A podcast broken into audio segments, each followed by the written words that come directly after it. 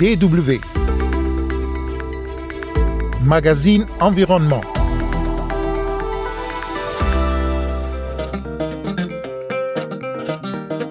Au menu cette semaine, la place de la science et de la technologie, sans oublier l'innovation dans la transformation des systèmes alimentaires.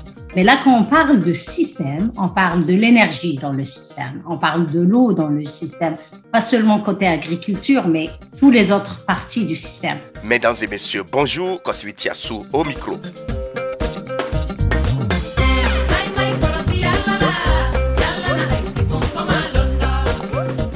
Les systèmes alimentaires sont responsables d'un tiers des émissions de gaz à effet de serre et la faim continue de progresser dans le monde. C'est le constat fait par les chefs d'État et de gouvernement qui ont participé à New York au sommet des Nations Unies sur les systèmes alimentaires, près de 20 ans après le dernier sommet sur l'alimentation de l'ONU. Pourquoi un tel constat et comment l'expliquer? La réponse de Ismahan Eloufi, scientifique en chef à la FAO, l'Organisation des Nations Unies pour l'alimentation et l'agriculture. On n'est pas seulement en train de parler agriculture ou d'une portion du système, mais en sa totalité. Ça fait quelques années, on a commencé à parler de valeur de chaîne. Mais quand tu parles valeur de chaîne, encore, tu es en train de voir vraiment la production et la transformation de ce produit agricole. On n'est pas allé aussi loin. Mais là, quand on parle de système, on parle de l'énergie dans le système, on parle de l'eau dans le système, pas seulement côté agriculture, mais tous les autres parties du système. On parle de transport, on parle de logistique. Alors, c'est vraiment beaucoup plus large. Comment on peut transformer le système avec l'aide de tout le monde pour que ça soit plus efficace, pour que ça soit plus inclusif, pour que ça soit plus résilient au changement climatique et autres, et pour que ça soit plus équitable? Parce qu'on a vraiment un grand problème d'équitabilité, on a un grand problème de résilience, alors, les attentes, c'est que vraiment, une fois qu'on parle au, niveau système, c'est que les acteurs s'engagent et qu'on se met d'accord sur des actions qui vont vraiment transformer les systèmes alimentaires vers des systèmes plus efficaces, plus résilients, plus inclusifs et plus équitables. Et pour Ismahan Eloufi, scientifique en chef à la FAO, la situation est à prendre au sérieux. La situation est très, très grave parce que vous voyez, la, la population du monde n'arrête pas de grandir. On n'a pas assez de ressources. Les ressources, surtout du côté eau, mais aussi des côtés nutriments et input. Il y a une limite à, à la planète Terre. Il y a le changement climatique et les variabilités qui sont partout. Normalement, on connaît les, les changements climatiques dans certaines parties du monde, surtout dans le monde désertique mais là, on a des problèmes un peu partout. On a vu des inondations en Belgique, on a eu des inondations en Chine, on a eu des feux de forêt partout. Alors, vraiment, le changement climatique, il y a le rapport du IPCC qui est sorti, ça fait un mois. Et ce qu'ils ont montré scientifiquement, c'est que le changement climatique s'intensifie et s'intensifie partout. Alors, euh, ça peut être en forme d'inondation, comme ça peut être en forme de sécheresse, comme ça peut être en forme de grêle, comme ça peut être d'autres formes. Mais c'est un peu partout. Il n'y a aucune région gagnante. Tout le monde est perdant dans ça. Et le, le rapport également nous a dit que on a encore la chance de garder l'augmentation en température à 1,5. Mais si on veut le faire, il faut faire vite, il faut faire des actions différentes. Sinon, on est dans le scénario 2 degrés ou 4 degrés. Et même à 1,5, on ne va pas survivre parce que ce qui arrive, c'est que produire, tu as besoin plus d'eau. Pour produire, tu as besoin de plus de choses.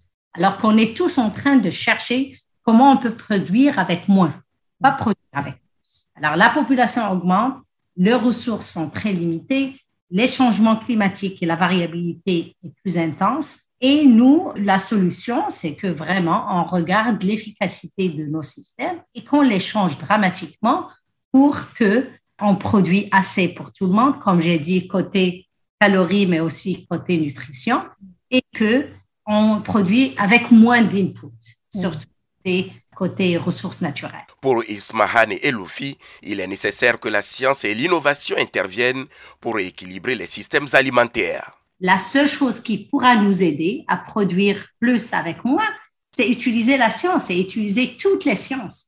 Il n'y a pas une science mieux que d'autres. Il y a les sciences biologiques, il y a les sciences naturelles, il y a les sciences sociales. On doit vraiment utiliser la science et l'innovation aussi. Parce que vraiment, ce qu'on doit faire, c'est aller chercher dans la biodiversité les meilleures plantes pour nous. Dans le marché international, il y a 125 espèces de manger dans le côté plantes, je parle. Alors que dans la réalité, dans la nature, on a plus que 400 000. Alors, on, est trop minimaliste en quelque sorte. La nature nous a donné tout. On a 400 000 plantes et dans le marché, on est en train de se limiter à 125. Ça, c'est, c'est pas bon. Alors, on doit aller chercher dans la biodiversité ce qui nous servira mieux. Il y a plusieurs plantes qui étaient mangées par nos ancêtres, mais nous, on les a délaissées. Quand tu regardes ces plantes-là, ils produisent plus côté nutrition. Ils sont plus résistants au changement climatique parce qu'ils n'ont pas été améliorés juste pour produire plus sous un système bien spécifique. Alors, qu'on utilise la science pour aller dénicher cette biodiversité, mais aussi il faut qu'on utilise la science pour augmenter la productivité dans des espèces qu'on va ramener. Et là, la science est très importante. Alors, utiliser la science pour développer les, les bonnes variétés dans un beaucoup plus grand nombre d'espèces on a besoin de multiplier notre biodiversité au moins par 20 et ça va aider côté calories, côté nutrition, côté produire plus avec moins, mais aussi ça va s'aligner avec notre culture. La diversité des humains était basée sur la diversité de leur manger et de leur productivité et de leur système productif. Alors, on est en train de minimiser ça. On est en train de perdre des langues, on est en train de perdre des cultures traditionnelles alors, ramener ça, ça va aussi te ramener le côté humain, le côté culturel. Ismahan et Eloufi étaient au micro de Florence Vestagard de ONU Info. DW au Togo, les déchets papier et cartons usagés ont perdu leur place dans les dépotoirs. Grâce au projet de recyclage et de révalorisation des papiers et cartons usagés de l'ONG Divoso, avec l'appui du PNUD, le programme des Nations Unies pour le développement, et du FEM, le Fonds mondial pour l'environnement, ces déchets qui polluaient autrefois les rues de Lomé sont devenus la matière première d'une chaîne de recyclage et de transformation. Amen Sillon pour le reportage. Voilà, donc on les récupère nous sommes à Akato, dans la banlieue ouest de Lomé, précisément sur un site de recyclage de déchets. Sous un long apatam sont entreposées des quantités énormes de déchets en papier et des cartons en attente d'être transformés. Vous les voyez ici, il y a les presses, il y a des cartons, feuilles de bureau, les papiers rames. À côté, des ouvriers à l'œuvre. Parfaite est chargée, elle, de trier les broyats de papier. Bon, je suis en train d'enlever les sachets, les trombones, la graffe et le fer et autres pour que ça ne dérange pas la machine de l'autre côté. Après, je vais mélanger le filasque qui est ici. Après, on va en faire les pains. En effet, les déchets en papier sont réduits en particules de bois pour la fabrication de mobilier solide et résistant, notamment des tables bancs pour les écoles du Togo, une innovation qu'apporte l'ONG Divoso, initiatrice de ce projet qui vise non seulement à valoriser autrement les déchets, mais surtout à lutter contre le déboisement. Selon le promoteur, Palou Pokin combattait. Quand on coupe les arbres, on les utilise pour produire les meubles. Une fois après, on brûle ces meubles-là. On coupe encore les arbres pour produire les, les feuilles, produire les cartons. Et après, je vois qu'on brûle ça. Or, pour produire une tonne de papier, il faut au moins 17 arbres qui soient coupés. Et selon les études qui ont été faites, il est avéré que lorsque nous recyclons une tonne de papier, c'est 17 arbres que nous sauvons il y a une quantité d'eau qui est préservée. Ici, dans ce projet, sur une période de 10 ans, nous avons prévu recycler 36 000 tonnes. Les 36 000 tonnes représentent l'équivalent de 612 000 arbres qui auraient dû être coupés. Donc si nous recyclons ça en mobilier, vous allez voir qu'au moins nous aurons sauvé une partie des forêts du pays. Et c'est 18 000 tonnes de CO2 qui sont évitées à la nature. Donc tout ça, ce sont les, aspects positifs de ce projet. Vous voyez les écoles qu'on a au Togo. Si toutes les écoles vont être équipées en mobilier fait à partir du papier, je crois que les forêts du Togo seront préservées et le couvert végétal sera encore très magnifique. Pour avoir la matière première à disposition, un système de collecte est mis en place avec l'aide des ménages et d'autres partenaires comme Eco Packaging House spécialisé dans la promotion d'emballages écologiques en papier. Une collaboration qu'apprécie le responsable Ametepe. Nous produisons, nous utilisons également des papiers recyclés. Le papier, c'est le socle, c'est la matière première de toute notre production.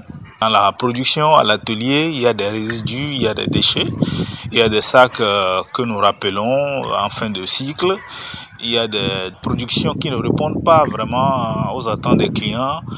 Et donc tous ces éléments-là sont reversés, déversés euh, au niveau de l'ONG du Vozo qui se charge de les recycler, de les utiliser euh, comme matière première à son tour. D'où véritablement euh, un lien d'économie circulaire entre nos deux structures. Et une fois les déchets de papier disponibles, tout un processus de transformation est alors enclenché, comme l'explique Palou Poukine, combattait le promoteur. Si nous sommes dans l'atelier de broyage, le broyeur une capacité de 3 tonnes par jour. Vous avez euh, l'atelier de malaxage. Une fois que nous récupérons les produits du broyeur, ça passe au mélange des liants. Donc on verse et les liants et le substrat dans le malaxeur pour qu'on ait une pâte à mort. Donc après ça, nous passons dans l'atelier de la presse hydraulique pour avoir les panneaux de particules. Donc nous versons les substrats dans la presse hydraulique et nous actionnons. Et là, vous verrez que la presse est en train de presser jusqu'à ce qu'on ait les plaqués en panneaux de particules c'est le séchage. On met le panneau dans le séchoir ou bien on le met au soleil. Un panneau en une semaine maximum est sec. Les panneaux secs récupérés sont ensuite traités à l'atelier de menuiserie. Là-bas, ils sont découpés à l'aide de scie, rabotés, polis, puis transformés en magnifiques meubles de bureau, tables bancs, lits et autres. Pour l'heure, le projet est à l'étape de phase pilote. En sept mois de mise en œuvre, ce sont près de 60 tonnes de papier et carton qui ont été recyclés et valorisés, soit 315 tables bancs et 20 tables de bureau qui sont produites au profit de l'école primaire publique du village d'Ando-Bédo, dans la préfecture de l'Ave. Elodie Amen Alomé, pour la Deutsche Welle. Était également au menu la place de la science et de la technologie, sans oublier l'innovation dans la transformation des écosystèmes alimentaires. Merci de nous avoir suivis. Kosivitiasu au micro et restez toujours à l'écoute de la Deutsche Welle.